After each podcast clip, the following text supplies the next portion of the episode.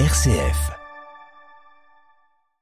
Monuments accueillants avec la CMMA Assurance champenoise depuis 1774. Bonjour, aujourd'hui je vous invite à venir du côté de Suip, c'est dans la paroisse Sainte Edith Stein, qui se dit aussi Sainte Thérèse Bénédicte de la Croix. Et nous sommes donc dans l'église avec euh, Thérèse et Jean-Noël Maché. Bonjour. Bonjour. Bonjour. Thérèse, donc cette église, elle date de quand? La première charte, c'était, je crois, dans les archives, elle reporte au Xe siècle. Mais l'église euh, telle qu'on la connaît là, on a des vestiges qu'on pense du XIIe ou XIIIe siècle. Finalement, on a l'histoire de cette église et puis la réalité.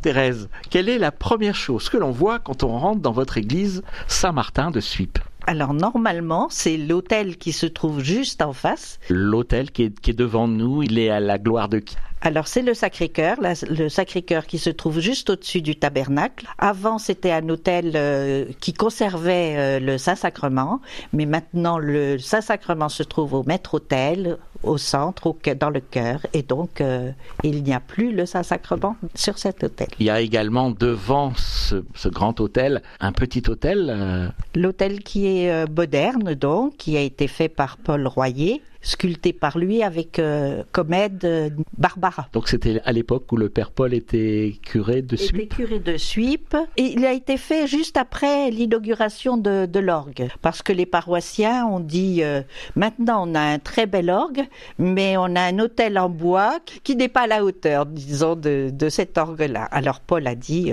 qu'il était tout à fait d'accord pour faire un nouvel hôtel. Voilà, on parlera de l'orgue tout à l'heure avec Jean-Michel Houdard, le président de la Association des Amis de l'Orgue. On avance euh, quelques pas et puis on tombe sur une très belle statue. C'est une statue de la Vierge de Lourdes qui effectivement euh, reçoit beaucoup de prières de tous les paroissiens. Et on, poursuit donc toujours dans cette allée. On va retrouver une petite statue peut-être en bois Non, je pense qu'elle est en plâtre. C'est Saint-Antoine.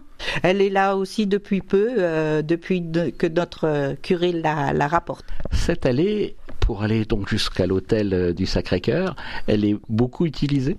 Oui, je crois que c'est vraiment le chemin euh, habituel. Quand on va à la sacristie, on passe toujours par cette nef. La, nef centrale, elle demande plus de solennité parce qu'on est face au Saint-Sacrement, je pense. Alors à côté de, cette euh, chapelle du Sacré-Cœur, donc on arrive devant le grand maître-autel. Oui. Donc l'hôtel qui, qui ne sert maintenant simplement à mettre le Saint-Sacrement dans le tabernacle, c'est un hôtel qui date des années 30, entre les deux guerres, puisque euh, tout a été refait à cette période-là. Et devant l'hôtel qui sert chaque dimanche, face aux paroissiens, c'est l'hôtel fait par Paul Royer. Alors vous parlez d'un hôtel qui a été refait euh, dans les années 30. Ça veut dire que la guerre de 14 a, a détruit beaucoup de choses? Oui, énormément énormément. La guerre de 14 a, vu euh, toute la toiture, tout le, clocher. Euh. vraiment, il ne restait, il ne restait que, que les, vestiges des murs. On a des récits aussi euh, de, de, la guerre de 40, un peu moins de la guerre de 14. Mais malgré tout, Geneviève de Vigne a, parlé de la guerre, de 14. Elle était là déjà. Elle a, elle a vécu, elle, elle aimait beaucoup Suip et elle a, elle a bien raconté le spectacle de cette église détruite en revenant après la guerre. Donc après la guerre de 14, cette église est reconstruite. Et puis, en juin 40, un bombardement viendra encore détruire l'église le 10 mai 40. Suip a été une des premières euh, villes à être détruite par les bombardements, euh, avec euh, énormément de, personnes qui sont mortes de civils, parce que ça s'est passé à 5 heures du soir et il y avait un office à l'église. Les enfants arrivaient et certains, les enfants de cœur étaient déjà dans cette sacristie et il y a eu énormément de personnes qui sont, qui sont mortes. Je sais plus, 79, quelque chose comme ça. J'ai oublié le chiffre exact. Et donc, euh, du coup, euh, bah, il a fallu encore une fois reconstruire cette église? Oui. Oui, il a fallu reconstruire et on a des photos euh, de, personnes qu'on a connues qui, ont, qui ont travaillé à, la reconstruction de l'église et je trouve que c'est émouvant de, de voir avec quel courage reconstruit après, des personnes qui même ne fréquentaient même pas l'église, mais qui ont travaillé à sa reconstruction. C'est ça le vrai patrimoine.